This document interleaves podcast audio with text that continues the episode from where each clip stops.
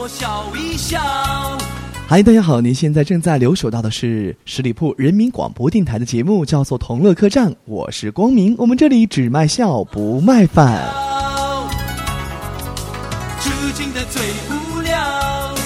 各位亲爱的朋友们啊，这个五一节已经过去了，你们的五一节过得怎么样呢？我这个劳动节过得非常的充实，啊，劳动者的节日嘛，所以说呢，我在呃活动的几天呀，因为过度疲劳，上台之前晕倒在了后台。这是要和大家来分享一下的哦、当然呢，即使在这样辛苦的状态之下，我还是不忘和大家来分享我们的节目的精彩内容。这前两天呢，不是和一个女孩相亲嘛，然后呢，我跟她说我喜欢喝咖啡，他说我喜欢喝水，我说我喜欢打 CS，他说我喜欢看小说，我说我爱看美女，他说我也是，我很高兴啊，我说咱俩终于有一个共同点了，他说是啊是啊，我说告诉你啊，有一次我为了看美女撞到了柱子，然后呢，那女孩说这算什么呀？我为了看美女方便，连变性手术都做了。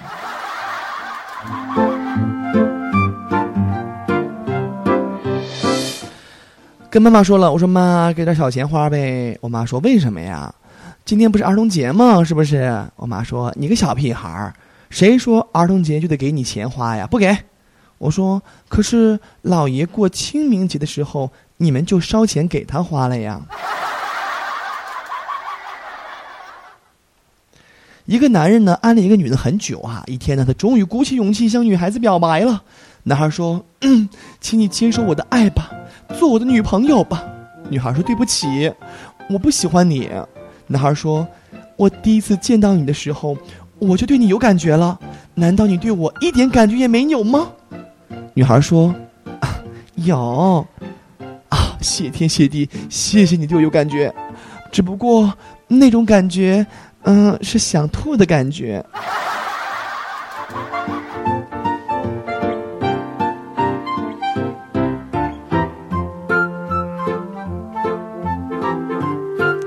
我的好闺蜜对我说：“的光明，你知道吗？我去拍照，拍个人写真，非常非常非常的贵呀，二百九十九一套呢。二百九十九，那是你的个人工作照吧？” 他说：“我永远忘不了拍摄的时候，摄影师跟我说过的一句话。他说：‘美女，请你尽量把脖子往前伸，双下巴我们不好修。’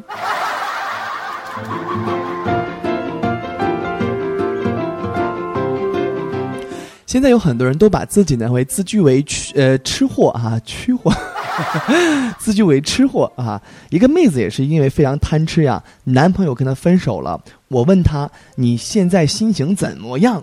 她说我我这心碎的就像是被压过的薯片似的。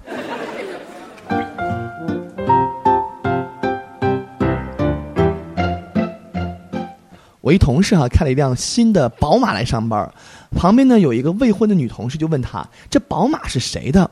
然后那个男同事就说了是他姐夫的。然后呢，这女孩听完之后马上就问：“嗯，你姐夫的？你姐夫有对象了吗？介绍一下认识呗。”我觉得这个女孩子至今没有对象的原因是很明了的，智商很捉急呀！啊，人家的姐夫还问人家有没有对象。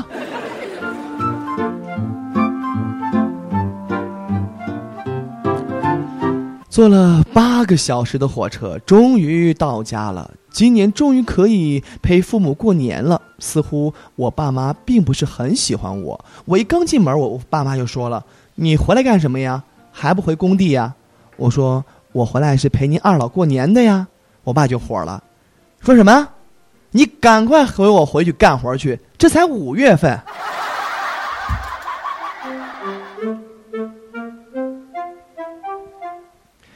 陪哥们儿去相亲哈，现在真的是大龄的男女青年实在是太多了，那都是剩下来的 圣斗士啊，跟我一样啊。这哥们儿呢是一屌丝，看见美女呢啥话都不会说，幸亏我在旁边，我是主持人哈，提前教他了。然后呢，结果呢，那姑娘就聊的是热火朝天儿，跟谁聊？跟我聊的热火朝天儿。我那哥们儿一句话插不上嘴。我在想到底是谁去相亲啊？然后这时候我就收敛了一下哈，这天冷了不是？然后那姑娘打了一个喷嚏，我看机会一来啊，赶快戳我哥们儿一下，意思让人家关心这个女孩一下嘛，对不对？呃，这个我哥们儿啊，这样挠了半天头，然后就说了一句：“哦哦哦，我知道了。呃，我们常说呀，这狗打喷嚏，天要晴呀。”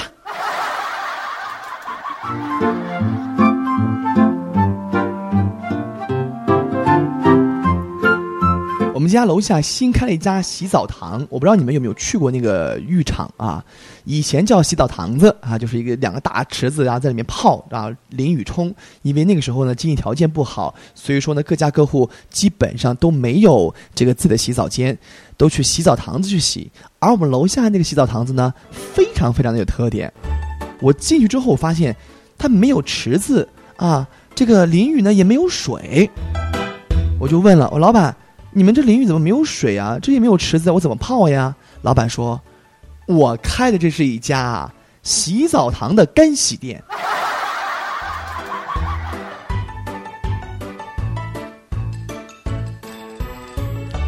我是一个屌丝，这件事情我是必须要承认的。呃，像我们这种非常非常贫苦的人们，我们的生活方式是无法。让这些很有钱的土豪们去理解的。反之呢，他们的高档生活，我们也是真的没法去享受。给你举个例子吧，前两天不是去一个非常高档的我们西安最牛的五星级酒店啊？明明呢，我已经拉完便便、擦干净之后出来了，门口的服务生竟然递给我一块毛巾，我实在是没办法啊，我只好回去用毛巾又擦了一片啊，然后呢，叠好之后还给了他。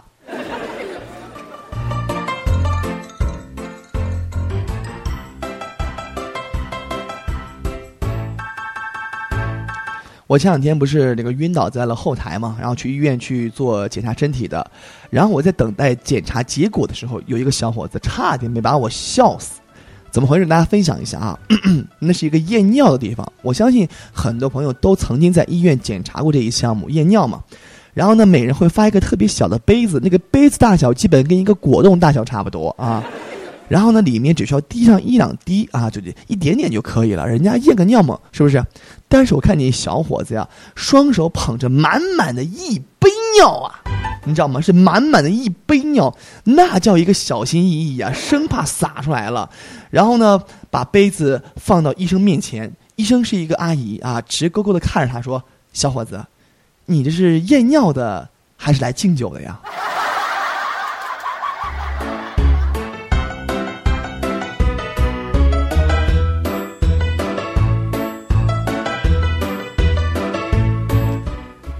我以前一直没有女朋友，看见别人有女朋友，劝他要戒烟，觉得是一件非常美好、很浪漫、很温暖的一件事情。于是呢，我就开始学会抽烟了，为的是等待那个让我戒烟的女人出现。直到很多年以后，偶遇了如今的伴侣。哎呀，还记得当年他先开的口，他说：“哎，帅哥，借个火呗。”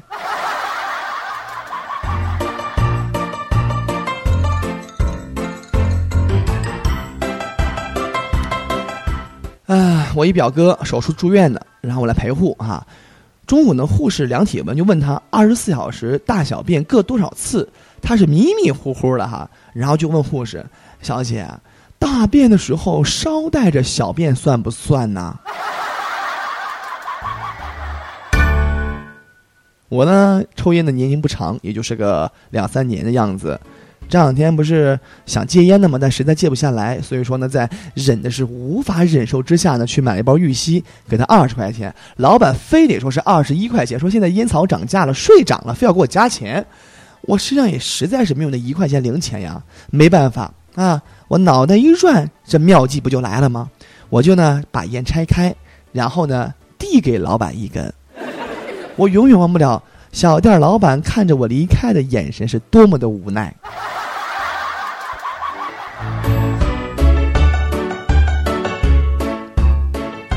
我还记得叶枫曾经有一次啊，跟那个他那个前女友，应该是前前前前前女友，一起到饭店吃饭哈。然后呢，他们俩呃，说这个吃啥呢都不知道该点什么。这女孩说她要减肥，就吃素的吧。这夏天这不是热吗？有一道菜非常的合适，什么呀？就是凉拌黄瓜啊。然后呢，上来之后呢，就叶枫呢，他就把这个黄瓜呢夹到他女朋友的碟子里面啊，很温暖的说一句：“来，宝贝儿，快趁热吃。”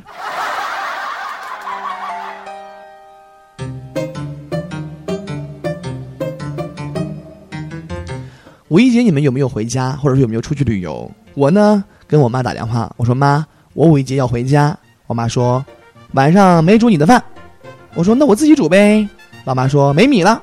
我说那我就不回了吧，反正回家也是没吃没喝的。我妈说，嗯，这样才是好孩子嘛。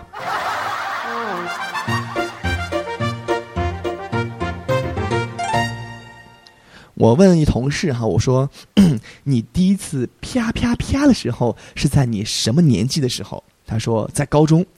当时我就笑了，翻了个白眼说：“哎呦，不行啊你啊，高中都十七八岁了。我告诉你，我第一次啪啪啪是在十三岁的时候，还记得那是一个阳光明媚的上午，班主任上来就啪啪啪给我三个嘴巴子。”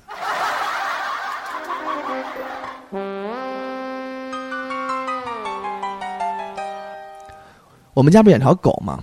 晚上的时候会带狗去到这个花园里面去遛狗，然后邻居大姐呢家也养一条狗，我就问她啊，我说哎，你家狗怎么样？最近乖不乖呀？她说呀，别提了，我遛狗呢，别的狗呢想非礼我们家的狗，我我就被狗咬了。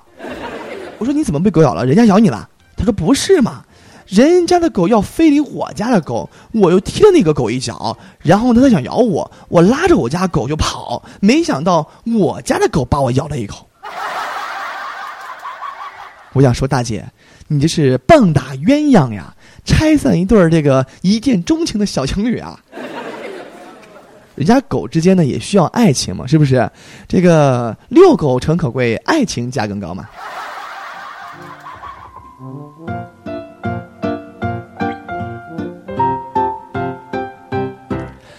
嗯，和大家来分享一件事情哈，就是说现在女孩子看重什么？我觉得呀，呃，看重的是你和之间联系是否密切。给你举个例子吧，你要一天不给她打电话的话呢，就觉得，哎呦，你是不是不爱我了？你怎么不理我呀？那我在想，这女孩子这么想让我跟她联系，等到结婚那一天，我就不给她送钻戒了，我给她送话费呀，是不是？啊，这个送话费啊，一个月送两百。然后包你天天和我在一块儿打电话煲电话粥，这多划算，多实惠，是不是？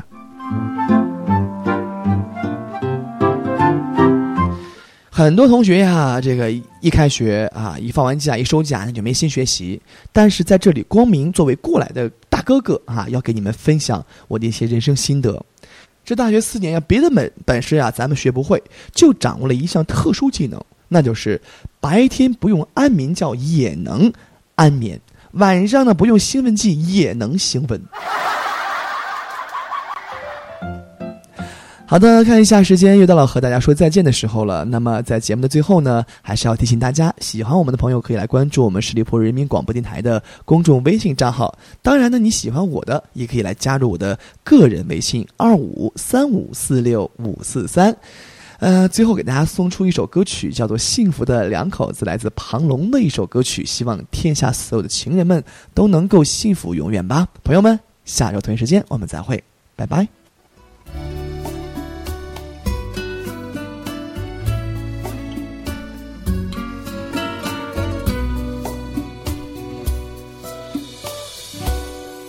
记得你最爱穿白裙子，我最喜欢。